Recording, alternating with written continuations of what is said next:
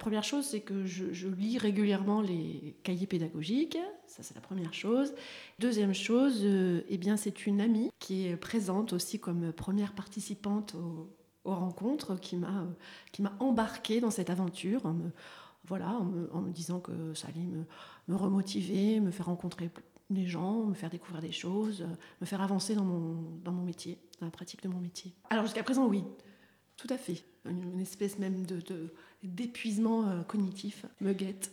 J'aime faire cours, j'aime être en classe, j'aime, euh, j'aime le contact avec les élèves, euh, j'aime voilà, découvrir des choses tous les jours dans, dans, ce qu'on fait avec les élèves. J'aime, j'aime l'idée de progresser, de les faire progresser, de leur transmettre des connaissances, des savoirs, des, des valeurs.